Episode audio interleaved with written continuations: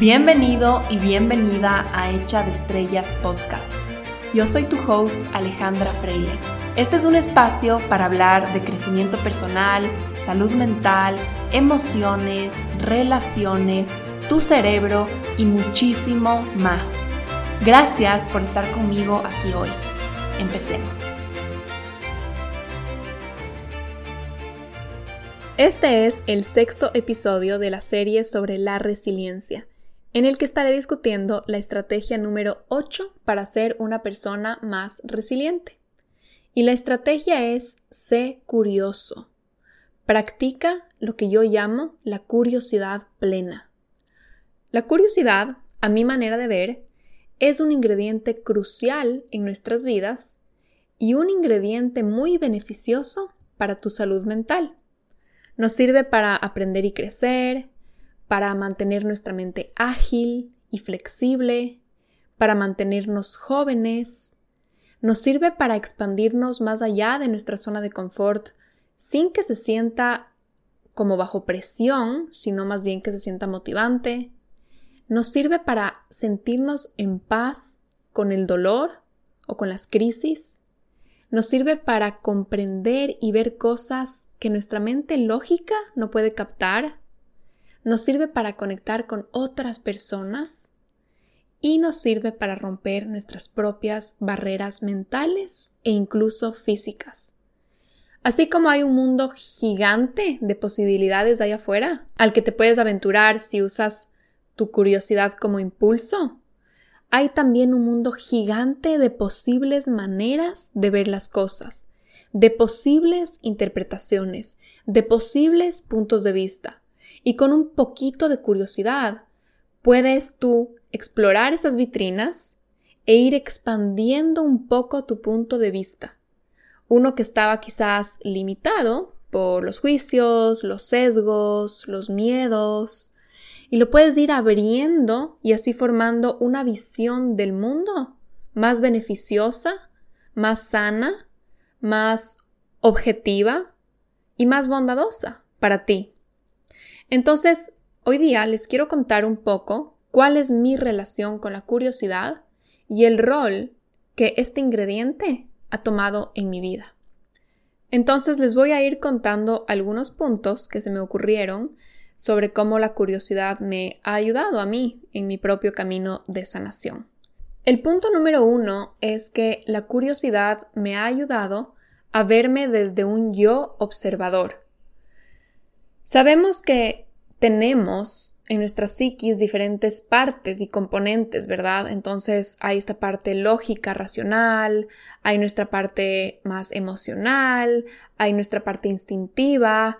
Entonces a veces nos sentimos, eh, se podría decir como divididos o como que hay una lucha entre esas partes. Incluso he visto memes que es como, a ver, lo que mi corazón quiere y lo que mi cerebro quiere y a cuál le hago caso o muchas personas que te dicen, síguele a tu instinto, síguele a ese gut feeling o síguele a tu intuición, eh, u otras personas que te dicen, no, tienes que seguir lo que se sienta bien, escucha tu corazón, escucha tus emociones, eh, donde se siente bien, ahí es. Y de ahí hay toda otra línea de pensamiento que te dice, no le sigas a tus emociones, eso es un roller coaster, una montaña rusa, tus emociones eh, no te van a llevar a tomar las mejores decisiones porque vas a ser impulsivo, tienes que tomar las decisiones con mente fría, eh, siendo más racional, más lógico.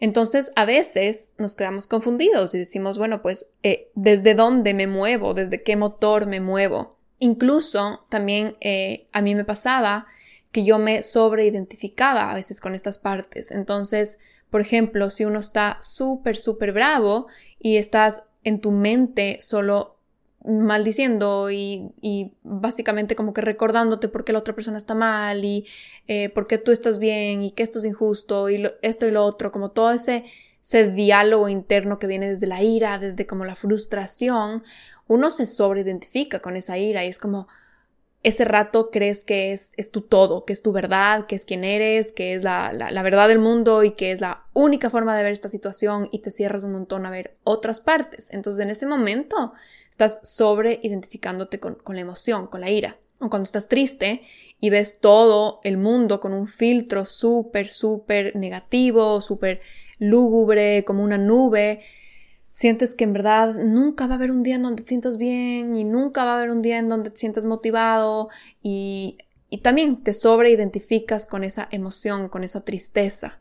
A mí a veces me pasa, la que más me, me suele pasar es que me sobreidentifico con la confusión. Entonces, por ejemplo, me siento confundida en que no sé qué hacer con algo eh, por ejemplo, una decisión profesional o una decisión de en dónde vivir en, o algún hábito que empezar o, por ejemplo, eh, yo qué sé, eh, si tomarme un medicamento o no tomarme un medicamento, si tomarme un suplemento o no tomarme un suplemento, si tratar un nuevo protocolo de alimentación o no. Y a veces esa confusión en la que yo me meto y que digo, no sé qué hacer, es que hay tantas opciones, me empiezo a sobreidentificar con la confusión. Entonces es como que me subo al tren de esa emoción en ese momento y siento que esa es mi vida, que esa soy yo, que, que eso es todo, que eso es lo único que hay ahí. ¿Qué pasa?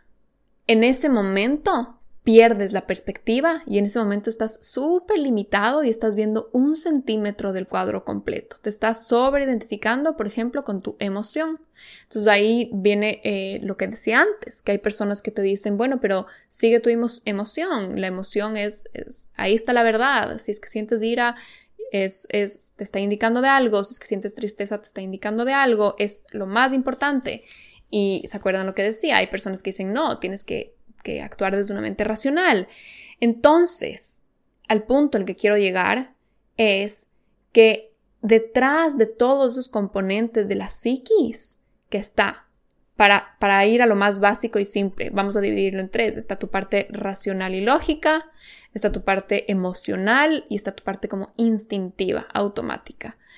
En realidad, esos tres componentes son como instrumentos. Detrás hay un yo, hay una conciencia, hay un director de la orquesta, que personas dirán es el yo, otras personas dirán es la conciencia, hay personas que dirían es, es tu alma, eres tú, es tu ser, cada uno le llama de una forma, pero lo que sí sabemos es que este yo observador, esta conciencia que está detrás, puede conciliar y puede darse cuenta que todos estos instrumentos que están ahí pueden en realidad hacer una linda sinfonía y se pueden usar en diferentes momentos de la pieza musical. Entonces quiero que se imaginen ahorita una pieza musical que a ustedes les guste, una, una sinfonía, por ejemplo, una orquesta. Eh, no sé si les gusta la música clásica, pero imaginémonos que en esa pieza hay un violín, quizás hay un cello, quizás hay otro instrumento de cuerdas o quizás hay un piano, y cada uno de ellos representa una de estas partes de la psiquis. En realidad es el conjunto y ese baile entre ellos lo que hace una pieza maravillosa. Y en ciertos momentos de, esa pieza musical, sí se le escucha solo al violín o se le escucha solo al piano, y en unos momentos se juntan y en unos momentos unos se silencian, en unos momentos unos están más fuertes que otros, pero no los estamos discriminando, no los estamos dejando ahí botados a, a uno de ellos y diciendo tú no importas, tú eres menos importante. Es muy sano conectarte con ese yo, con ese director que está detrás. Incluso te lo puedes imaginar como que fueras tú sentado en una silla, como en la parte de atrás de tu cabeza, o sea, les juro que este ejercicio sirve. O sea, cerrar tus ojos e imaginarte a ti mismo o a este yo o este ser o esta fuerza que, eres tú, porque tú sabes que tú no eres solo tus pensamientos, tú no eres solo tus emociones, tú no eres solo ese animal con instintos, sino que tú eres tú, o sea, es, es un ser que está en ti. Entonces, imaginarte ese ser, ese tú, sentado como en la parte de atrás de tu cabeza, literalmente como que te posicionaras atrás, atrás, atrás, al filo de atrás, sentado en esta silla y que puedes ver todo lo que pasa en tu cerebro, puedes ver todo lo que pasa frente a ti. Quizás ustedes han escuchado esto de que cuando uno medita, uno debe ver cómo los pensamientos vienen y van como nubes y no agarrarte de uno de ellos, no sobreidentificarte con uno de ellos, sino simplemente observarlos como estas nubes que pasan Igualito, este ejercicio, si bien no estés haciendo una práctica meditativa, lo puedes traer a tu día a día para ponerte como ese yo observador que está detrás, viendo cómo se despliegan tus diferentes funciones, tus diferentes partes, tus diferentes componentes de la psiquis. Y esto es súper beneficioso no solo para no sobreidentificarte con las emociones y subirte en esos trenes emocionales que, se pueden ir así como a un hueco o que se pueden ir a un lugar un poco impulsivo, que pueden causar daño, Sirve también para no sobreidentificarse con los pensamientos. Y esto es algo que a mí me cambió mucho, mucho, mucho la vida. Porque yo usualmente soy una persona muy racional, muy del pensamiento. Mi, mi tendencia al desbalance no es tanto en la parte emocional.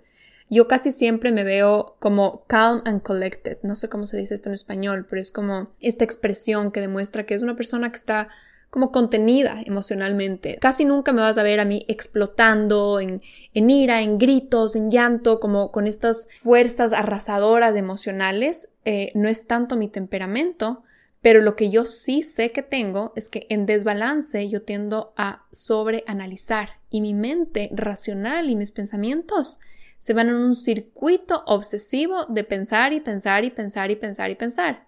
Es la forma en que funciona mi cerebro. Hay personas que tienen tendencia a estar muchísimo más en el sentir, muchísimo más en la parte emocional, y hay gente como yo que está mucho en el pensamiento, en, la ansiedad que, viene generada por el pensar mucho las cosas.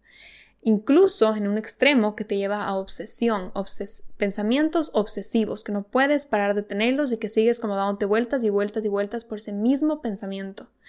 Entonces yo antes simplemente era como que, ok, soy eso, es lo que estoy pensando, es lo que creo, es mi verdad, y me quedaba mucho en, en ese loop, en ese circuito del pensamiento, pensando que ahí estoy, yo soy así, esta soy yo, o sea, ni siquiera es que era, esta soy yo, solo pensaba que, que, esa era mi vida. Y ahora, en lo que me encuentro ahorita, que es un momento que te podría decir de mayor bienestar que antes, es que logro ver desde mi yo observador, ok, estoy teniendo pensamientos obsesivos ¿ok? Estoy overthinking. Entonces me siento en esa silla y observo. Observo cómo estoy ahí como, como Lora, esa mente racional, bueno, en este caso no es tan racional, pero esa mente del pensamiento, esa vocecita que no se calla, está ahí dándole y dándole, ¿y qué pasará? ¿Y será que esto y será que lo otro? ¿Y la hora eh, será que me alcanza? ¿Y será que voy a llegar? ¿Y será que tengo que adelantar? ¿Y será que tengo que atrasar? Todos esos pensamientos que generan como circuitos de ansiedad, ¿no es cierto?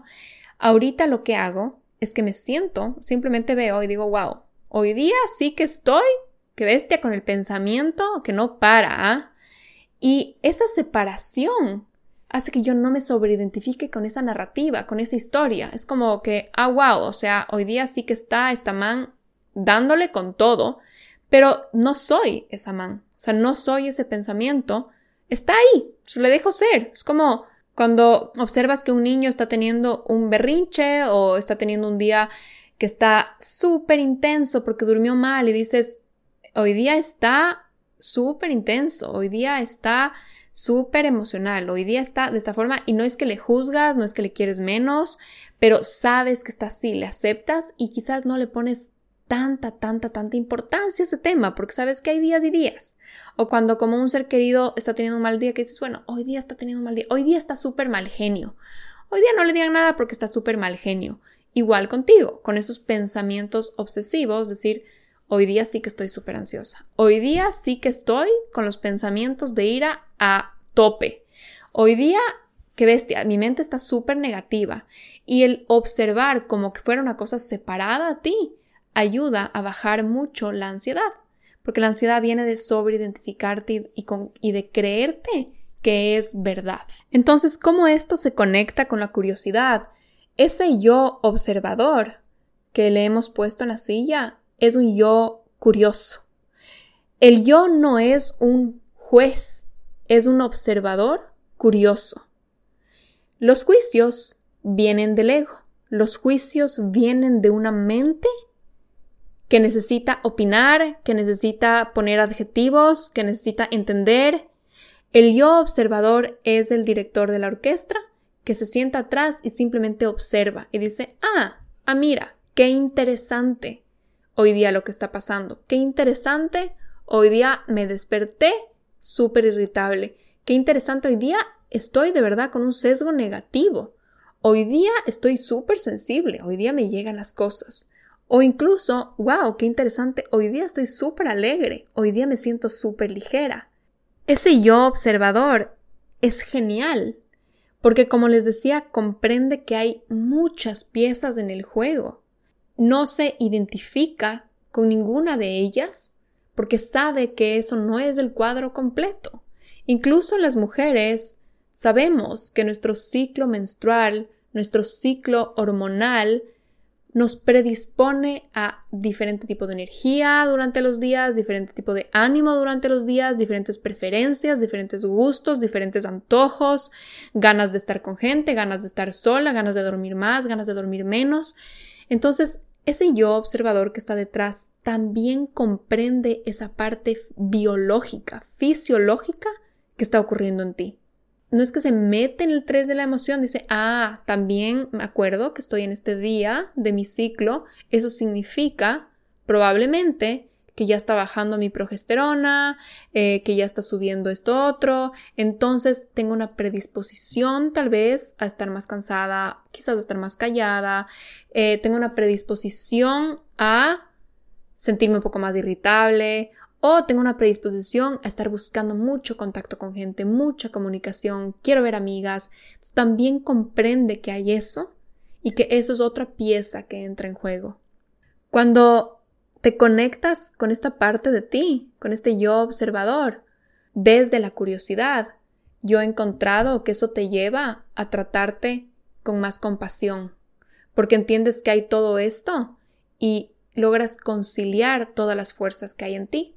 Entonces, si es que estás en un día del mes en que fisiológica o biológicamente, hormonalmente, vas a estar más predispuesta a estar irritable o quizás un poco más sensible, sabes que eso, eso está pasando en tu cuerpo físico y que de ahí por una parte emocional hay un componente en tu vida de alguna cosa que está ocurriendo y de ahí que tu mente, los pensamientos del overthinking está súper agarrado con alguna idea, con algún hábito que quiere hacer y que quiere cumplir te sientes de otra forma y tu cuerpo no está predispuesto a, hacerlo, pero tu mente está que sí, que tienes que cumplir, que tienes que hacer, que ya te prometiste, que es tu palabra, que, que no te puedes sabotear, que tienes que eh, ser íntegra contigo y con tu palabra, pero sabes que en juego, en, en todo ese juego, en todas esas piezas, hay la parte fisiológica que quizás no te está apoyando tanto y también hay un componente emocional de algún otro tema de tu vida. Ese yo conciliador detrás va a decir, ok, ¿cómo vamos a balancear todo esto y encontrar un punto medio, un balance en donde todas las piezas estén tranquilas? Entonces quizás en este momento va a honrar tus necesidades físicas y biológicas y le va a decir, mente, entiendo que vas a estar haciéndome todos tus argumentos, pero en este momento es más importante el cuerpo.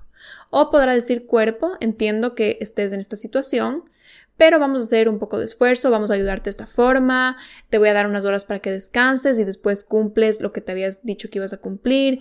Entonces, desde la compasión, desde el amor, comprende todo el cuadro. Es el conciliador, es el yo conciliador, que como les decía, algunas personas le llaman conciencia. La conciencia abarca todo. La conciencia no es solamente la parte lógica y racional. La conciencia no es solo la parte emocional no es solo el instinto, no es solo la biología. La conciencia abarca todo.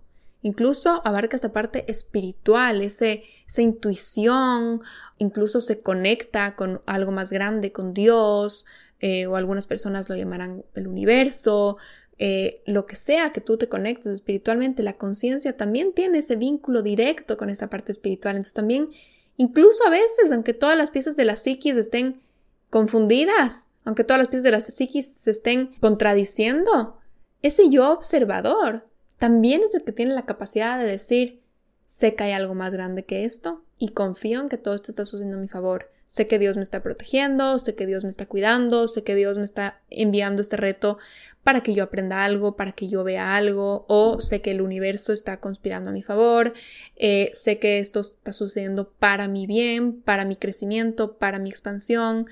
Eh, o puedes conectarte con Dios y decirle, Dios, ¿qué, puedo aprender de esta situación? Eh, ¿Cómo puedo manejar esto de una mejor manera? Entonces también te abre a algo más grande que yo, que sí, que tú, y eso previene que te sobre identifiques y que te quedes cerrado en una cosa. Cuando tú te quedas cerrado en una cosa, usualmente no te conectas con ese poder más grande que tú. Cuando tú estás en la irritabilidad, en el fastidio, en la ira, estás tan enfrascado en un centímetro que te dicen, pero conéctate con, con el universo, con Dios, y tú eres, me vale miércoles, no, no entiendo, estoy súper enfrascado en la emoción o en ese pensamiento obsesivo, que no puedo, es que no, no sé qué, es que no sé cuánto, y la mente que no para, no para, no para, no para, no te logras conectar con ese poder más grande que tú, esa parte espiritual, ese, ese todo que la mayoría de personas tenemos, ¿no? Algo más grande en lo que creemos. Es el yo observador el que mejor se conecta con ese todo, con ese Dios, con ese universo, con, con, esa parte espiritual. Es la conciencia la que sabe mejor conectarse y de verdad que se conecta y se siente. Y ahí sientes que de verdad puedes recibir esas respuestas, recibir esa voz, recibir ese respaldo, ese aquí estoy, esas señales, ese ese alivio que buscas desde el yo observador. Volviendo al tema de la curiosidad, a mí la curiosidad fue lo que me ayudó a conectarme, a descubrir, porque yo leía esto en los libros y yo decía, no entiendo, o sea, no entiendo cómo puedo meditar y solo ver mis pensamientos como nubes pasando, no entiendo, o sea, no, no me funciona, como que eso no tiene sentido, yo después estoy pensando en otra cosa y después estoy pensando en otra cosa. A mí lo que me ayudó, mi vehículo para conectarme con ese yo observador, en verdad fue la curiosidad.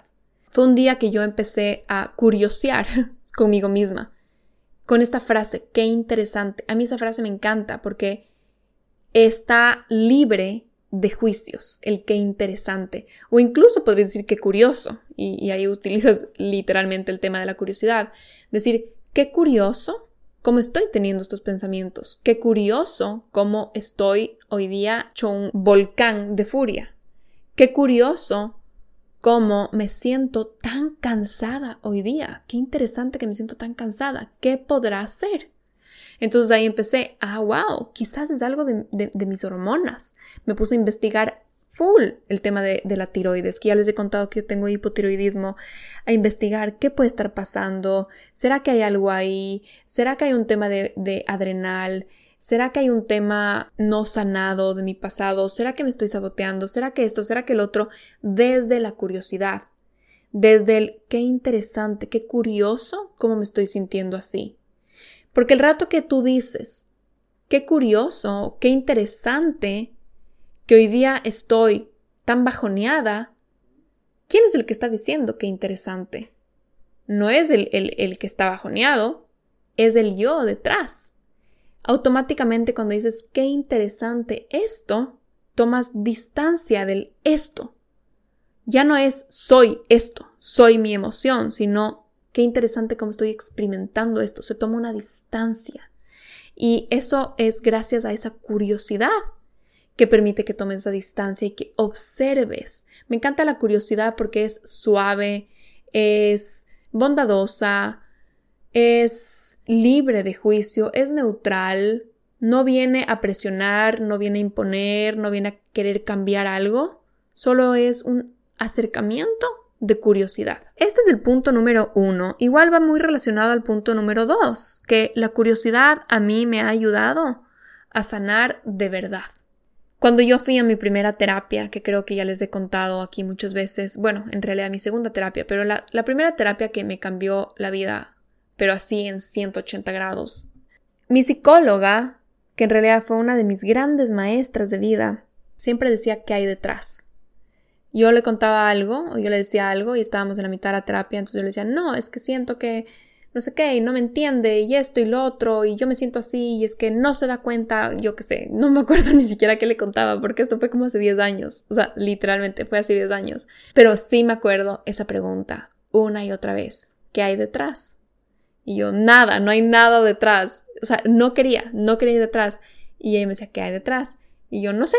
Y era súper brava. No sé, no sé qué hay detrás. Eso es lo que siento y punto. Y ella seguía con esta pregunta, ¿qué hay detrás? ¿qué hay detrás? Entonces me tocaba, pues, porque si no, no nos íbamos a quedar la hora entera en yo peleándole que no hay nada detrás. Entonces me tocaba, ok, ok, a ver, ¿qué hay detrás? Esa pregunta es una pregunta cargada de curiosidad, porque es, ok, se está desplegando esta dinámica en que yo siento que no me ven, en que siento que no me quieren, en que siento esto y lo otro, pero si digo, ¿qué hay detrás? Me tengo que tengo que abrir mis ojos, tengo que ver una, la, la, visión se hace como más panorámica, más amplia, en vez de estar tan single focused en una cosa, obsesivamente en una cosa, porque aquí entre paréntesis ya se acuerdan que yo tengo una mente tendencia obsesiva. Entonces, el que la curiosidad a mí me ayuda a salir de ese centímetro y ver, ok, el cuadro completo, en perspectiva, y ahí te conectas y puedes ver, ok, qué puede haber detrás, de dónde puede estar viniendo este sentimiento, de dónde puede estar viniendo esta dinámica. Ah, ya veo qué pasó en otro momento de mi vida. Eso está cargada de curiosidad. La curiosidad te ayuda a sanar de cuando te estás enfrascando, cuando te estás aferrando a una cosita chiquitita, a un juicio, a un sentimiento, a una herida. Muchas veces nos quedamos agarrados de las heridas y solo queremos que alguien nos dé la razón y la razón y la razón y nos valide. La curiosidad te hace soltar esa herida. Es como que, a ver, suéltala para que puedas ver qué opciones tienes, porque si estás agarrada de la cosa, no puedes ni ver qué hay a tu alrededor. Creo que yo soy una persona curiosa, naturalmente. Siempre me encantó aprender, siempre me encantó entender eh, la mente, entender cómo funcionamos los seres humanos, entender esto incluso de, cómo se pasan las cosas de generación a generación. Me considero una persona curiosa, o sea, me encanta aprender, me encanta entender las cosas. Eso mismo lo apliqué a mí, a mí, a mi vida, a mis emociones, a mi mente, a mis hábitos, a mi cuerpo, a todo lo, lo que componía mi vida. Literalmente fue la curiosidad, mi motor para sanar mi vida, para sanar mis inseguridades, para sanar mis traumas, para sanar mis condiciones y que no digo que el trabajo ya se haya terminado porque siempre hay, trabajo por hacer y hay que seguir sanando y hay que constantemente estar, estar en eso, pero la curiosidad fue lo que me llevó a encontrar las raíces de mis sufrimientos. Todos tenemos sufrimientos, pero si nos quedamos viendo el sufrimiento, nos quedamos en el sufrimiento. O sea, ahí estamos, metiendo la energía a eso y es como quedarte en una cuadra y vivir tu vida en una cuadra. Pero con curiosidad dices, a ver, ¿de dónde viene esto? Y quiero entender la raíz para poder dar con la solución. Me encanta el approach de curiosidad porque hace el trabajo interno mucho más ligero, mucho más divertido le hace como un juego. Cuando entiendes que quizás tú estás atrayendo las cosas, cuando entiendes que quizás tú estás creando y recreando más de lo mismo, de los mismos patrones, estas cosas que te pasan, así como desde víctima, pueden en realidad ser creaciones tuyas por sabotearte. Cuando entiendes de eso y lo ves con curiosidad, se vuelve tan divertido, se vuelve como un experimento, porque te pasa algo, y dices, hijo, ¿de dónde será que vino esto? ¿Por qué será? ¿Por qué será que me enfermé? ¿Por qué será que no me salió esto? Me fui a hacer el trámite y todo fue un fracaso. Y no me entregaron el papel y llegué tarde y perdí el taxi y pasaron todas estas cosas que desde una mente enfrascada dirías, qué día más pesado, todo me salió mal, pero si le ves desde la curiosidad y dices, a ver, ¿qué si yo estoy creando todo esto? ¿Por qué será que me pasó? ¿Para qué será que me pasó? ¿Qué, es, ¿Qué será que está pasando? ¿Será que estoy súper en resistencia a que esto se dé? ¿Será que es mi miedo que está manifestando esto? ¿Será que, ok, esto está sucediendo a mi favor? Entonces empiezas a hacerte preguntas y mucha gente dice, pero no sé de dónde, no sé qué es, pero te has hecho preguntas. La solución viene cuando te haces preguntas. Una mente curiosa es una mente preguntona. Si tú quieres encontrar soluciones, si tú quieres encontrar respuestas, tienes que empezar a hacerte preguntas.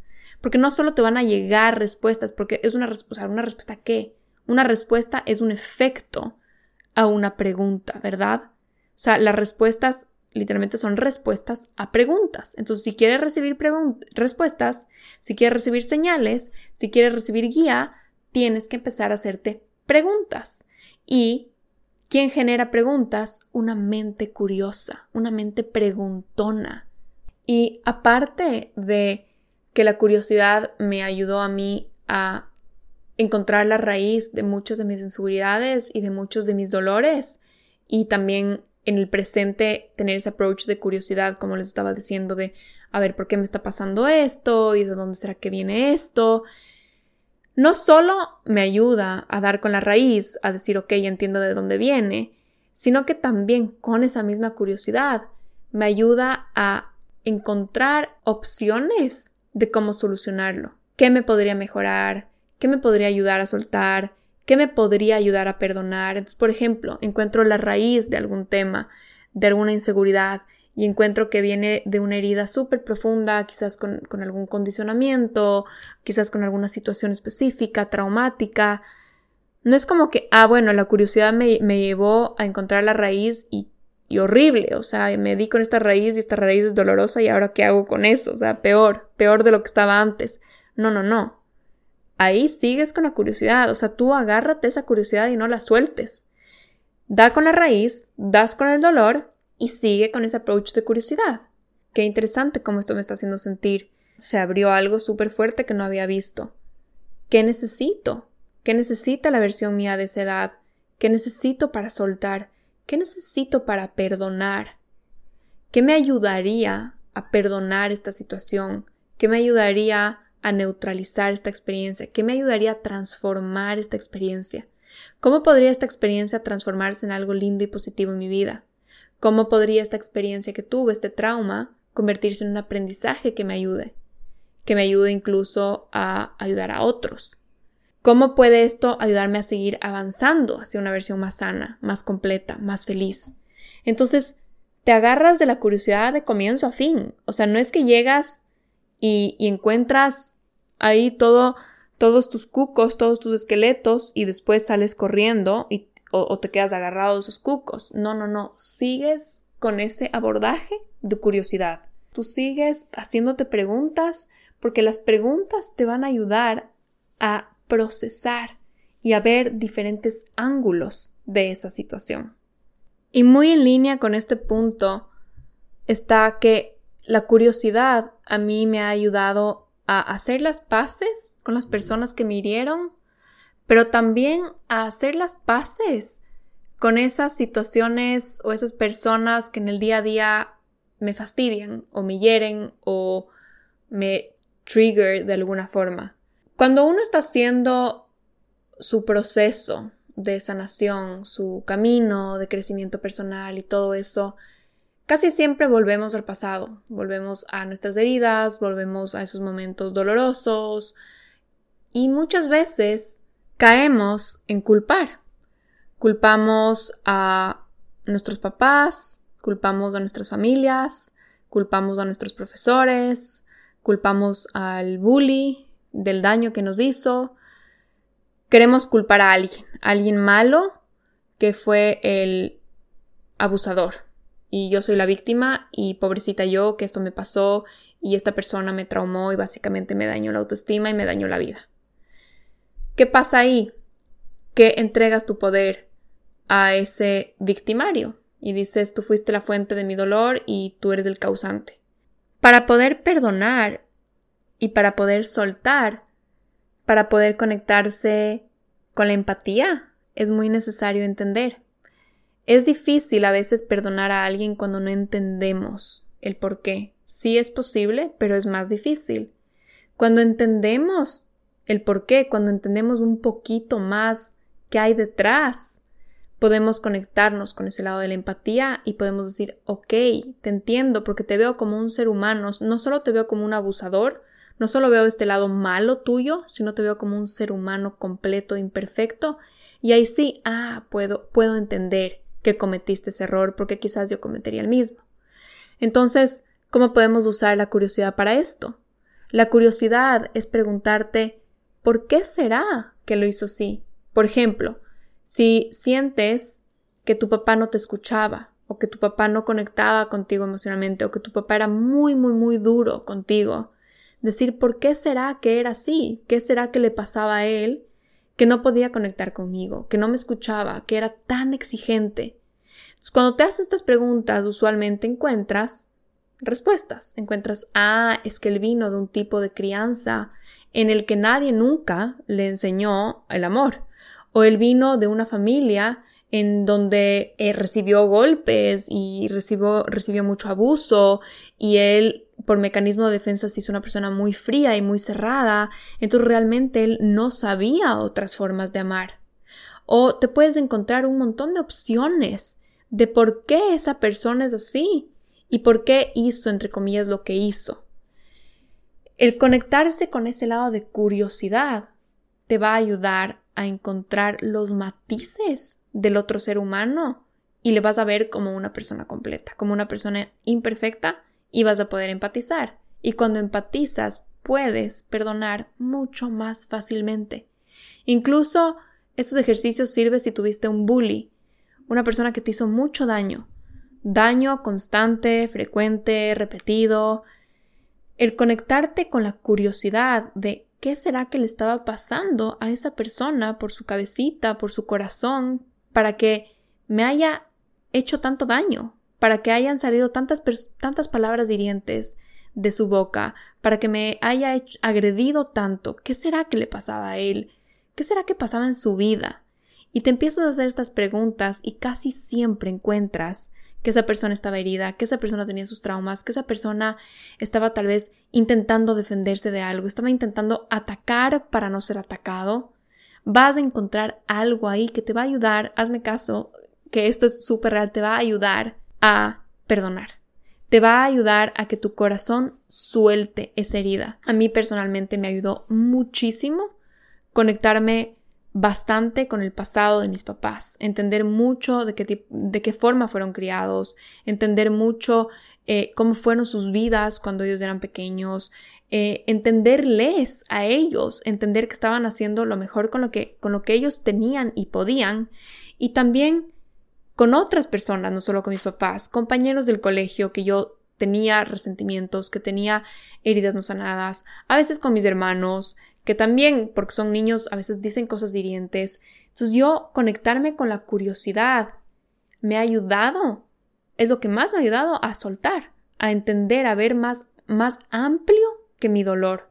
De nuevo, el no agarrarme a mi dolor y quedarme súper aferrada que yo fui la víctima de esta historia. Y lo segundo que decía, eso de no juzgar a las personas que te fastidian o hacer las paces con personas que te están fastidiando en, este momento, en el presente, que tal vez no es que son traumas gigantes, resentimientos gigantes, pero personas en tu día a día que te fastidian, que, que te causan alguna incomodidad, algún trigger, sirve mucho de nuevo aplicar la curiosidad a esa persona. ¿Qué será que le pasa a esa persona? ¿Por qué será que hizo eso? ¿Por qué será que actúa de esa forma? ¿Qué hay detrás? ¿O por qué me está causando tanta incomodidad esta persona? ¿Será que me está reflejando algo? ¿Será que me está apuntando a un área que todavía tengo que sanar? ¿Será que tengo envidia? ¿Qué será? ¿Qué será? O sea, de nuevo conectarte con ese yo observador y hacerte preguntas. Un montón de preguntas, las que salgan de ti. Te ayuda a que esa persona que te triggerea, que te fastidia, ya no sea el ojo, el centro de tu atención, sino que se vuelva una oportunidad para crecer y para seguir aprendiendo sobre ti misma. El punto número cuatro es que la curiosidad es muy necesaria en nuestras vidas porque nos trae de vuelta a la humildad. Cuando eres una persona curiosa, naturalmente siempre estás queriendo aprender. Y el momento que estás siempre aprendiendo, te das cuenta que tus verdades pueden ya no estar tan actualizadas o pueden cambiar o las teorías en las que te basabas antes todo el tiempo están evolucionando, entonces que no te puedes aferrar a que tú tienes la razón y que tú sabes cómo son las cosas o que tú sabes cómo funcionan las cosas o que tú eres el experto en un tema, sino que el tema siempre está evolucionando el tema va más allá de ti. Si tú sabes mucho sobre cocina y eres un crack en hacer recetas, la receta o la cocina o, la galleta tiene vida por sí sola, más allá de ti, tú no eres el dueño de eso. Entonces la tecnología va a seguir avanzando y los hornos cambian y después van a ser diferentes tipos de harinas y diferentes, yo qué sé, solo la, la cocina evoluciona. Entonces si tú no evolucionas con ella, después te vas a quedar chiquito. Cada vez que dices eso yo ya sé, dejas de aprender sobre ese algo. Y ese algo no va a dejar de cambiar, no va a dejar de evolucionar, simplemente porque tú ya lo tengas, entre comillas, domado. Todo sigue cambiando, con o sin ti. La humildad es una pieza fundamental para un crecimiento constante, para tú embarcarte con el crecimiento y la evolución natural de las cosas. Sobre todo en las cosas que piensas que ya sabes, sé extra curioso, porque ahí vas a poder seguir inyectándote de esa nueva información y expandiendo tu conocimiento en lugar de quedarte aferrado a una teoría que en su momento quizás sí fue la, mejor teoría. Eso es algo que yo aplico muchísimo en mi vida profesional porque la psicología es una ciencia muy nueva que todo el tiempo se está actualizando, todo el tiempo hay nuevos estudios, todo el tiempo hay nuevas metodologías, sigue constantemente actualizando y ahorita está en auge, en crecimiento. Entonces, si yo no me mantengo al día, me quedo atrás.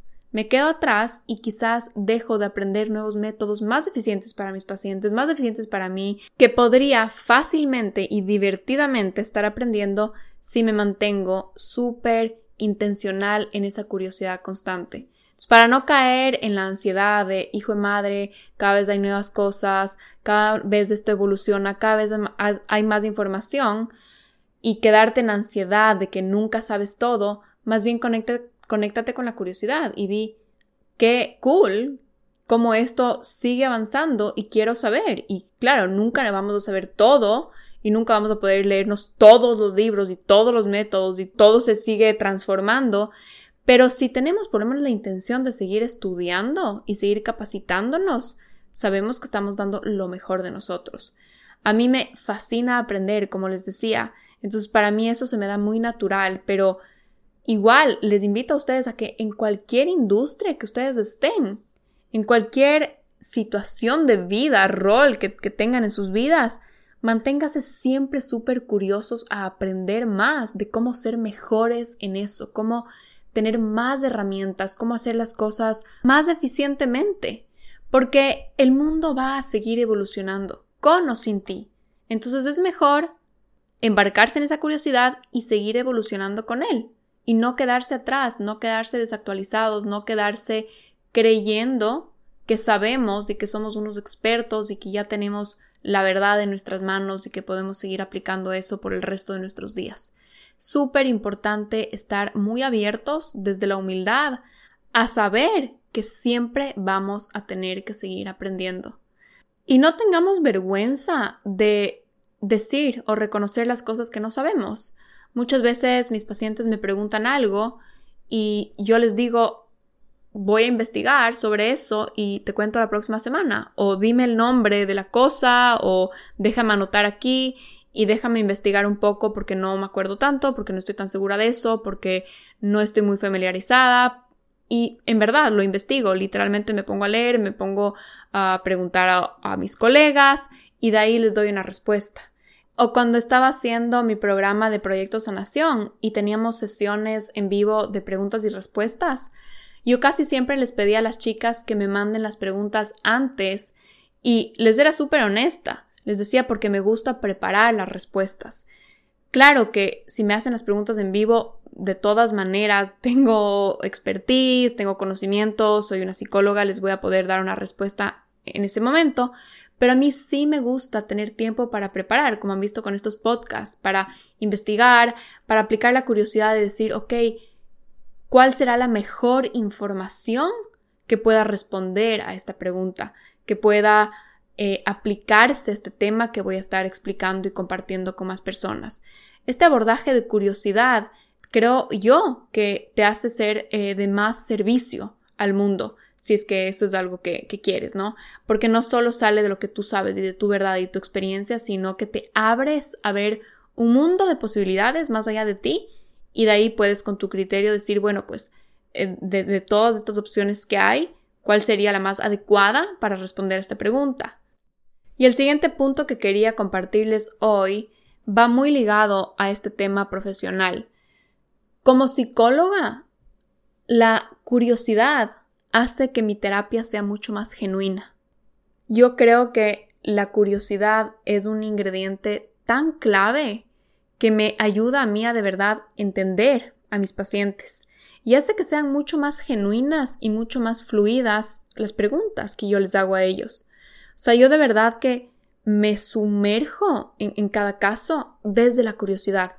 Y claro que hay metodologías y manuales de preguntas y métodos que te dicen cómo abordar cada caso y qué decir en cada momento, pero yo creo que cuando te conectas con una curiosidad plena y con una buena intención de quiero ayudarte a procesar esto que tú estás viviendo, llegas a lugares increíbles que no llegas con ningún libro.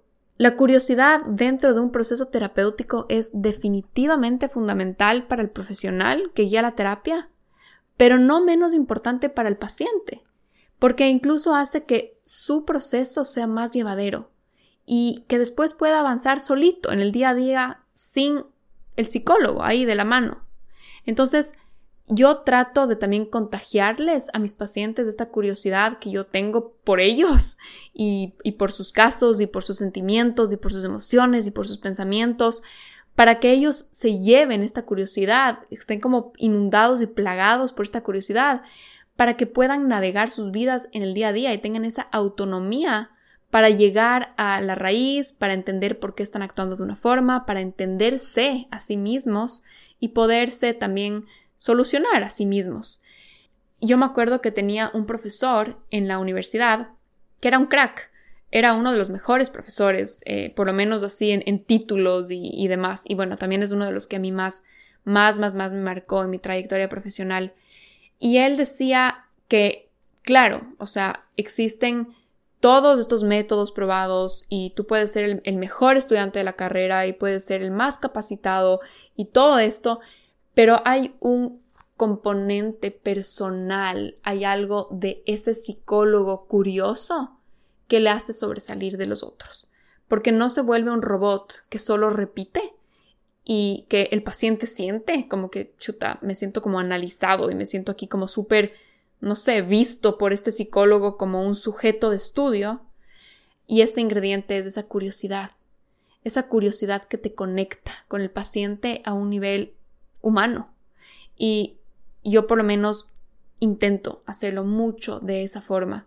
Y claro, los libros y las teorías están ahí, está esa información dentro mío, pero uso la curiosidad como un vehículo, como una brújula que va llevando, que va guiando, que va marcando el compás de la terapia. Y esto no significa ser curiosa como desde un aspecto morbo o como curiosa del chisme, de lo que me estén contando, sino una curiosidad plena por quiero entender de dónde viene esto y quiero de verdad tener la apertura para poder solucionarlo de la mejor manera posible para ti. Y también la curiosidad no desde ese aspecto de chisme o morbo, sino desde el aspecto de no juicio, porque la curiosidad es un neutralizador al juicio. Cuando yo tengo un juicio sobre algo, significa que tengo un sesgo, significa que lo veo de una forma muy específica, que tengo un punto de vista, que tengo una opinión al respecto. Entonces pienso, por ejemplo, es malo que te sientas así, está mal que sientas ansiedad, no deberías sentir esto, o ah, es una recaída si estás teniendo un atracón, o es una recaída si estás peleando, si estás teniendo ataques de ira. Eso sería un juicio. Sería un juicio que vendría mucho desde el control, desde la idealización, desde pensar que el proceso debería ser lineal. Pero la curiosidad es un neutralizador, porque es, ok, ¿qué pasó? ¿Qué pasó? ¿Qué está pasando? ¿Por qué hubo este momento? Entendamos el cuadro, entendamos por qué actuaste como actuaste. A mí este approach de curiosidad me ayuda tanto a neutralizar mis juicios, mis puntos de vista, mi enfrascamiento también en el control, porque algunos psicólogos pueden caer en el control, de querer que el paciente tenga los resultados en cierto tiempo y querer que el paciente avance de una forma que tú tenías casi que predecida y no es así y nunca va a ser así. Y lo que menos se puede controlar en la vida literalmente es el, es el proceso de alguien, o sea, es el desarrollo personal de alguien, es cero controlable, o sea, cero controlable para el psicólogo, eso no funciona. Y puede ser frustrante para algunos psicólogos, pero si tú lo abordas desde esa curiosidad, te ayuda a navegar esos altos y bajos de naturales de un proceso. Y yo creo que eso se siente y yo creo que mis pacientes sienten esa ligereza de que yo no estoy queriendo imponerles un cambio y de que yo no estoy teniendo expectativas sobre un cambio jamás. O sea, no es que yo espero que ellos me entreguen resultados ni mucho menos.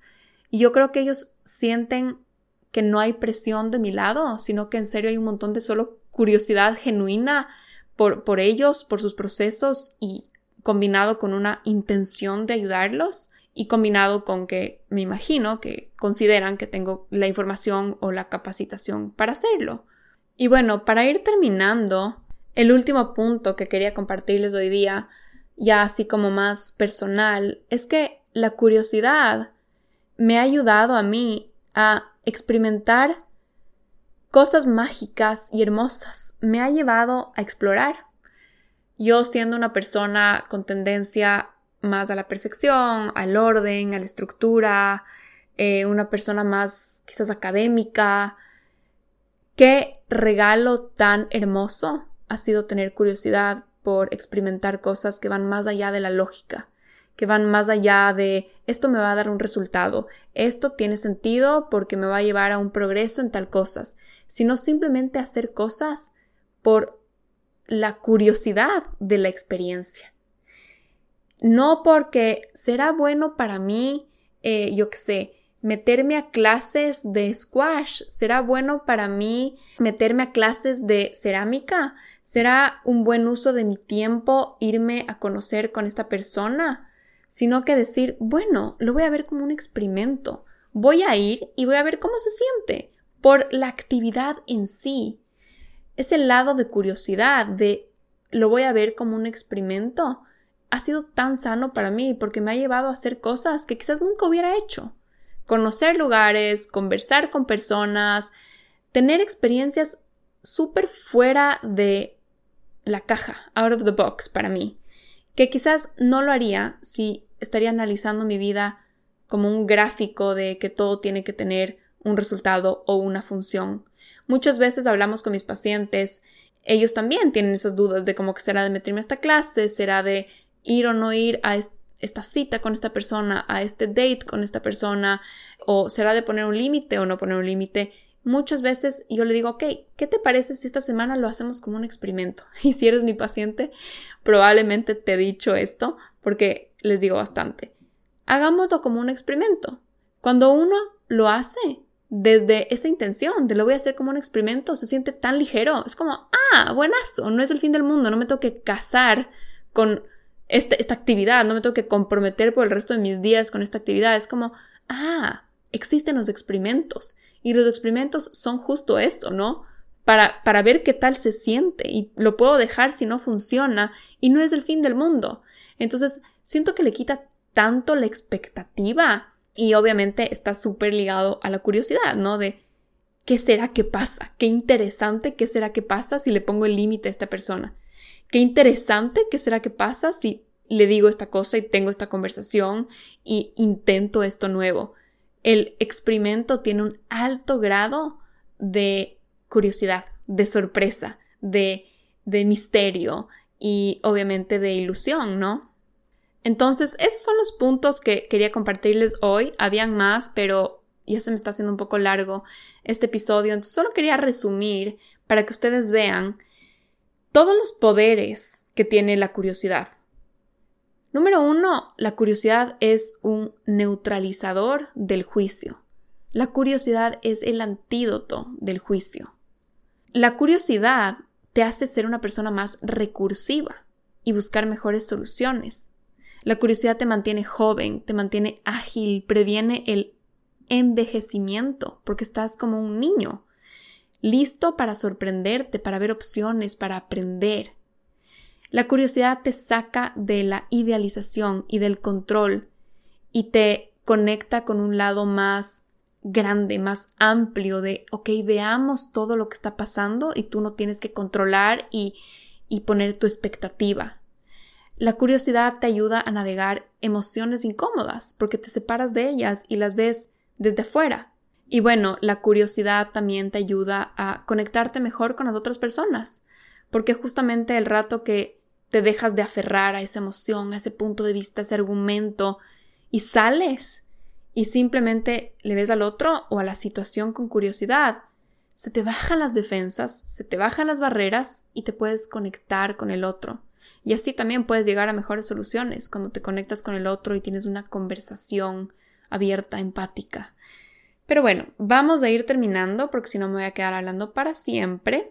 Espero que este capítulo les haya gustado. A mí me encantó este tema, me encanta este tema. Creo que es súper útil, beneficioso, sano, hace que la vida sea más ligera. Cuéntenme qué opinan, cuéntenme si les gustó, mándenme mensajitos y les mando un abrazo enorme, que tengan un muy lindo día.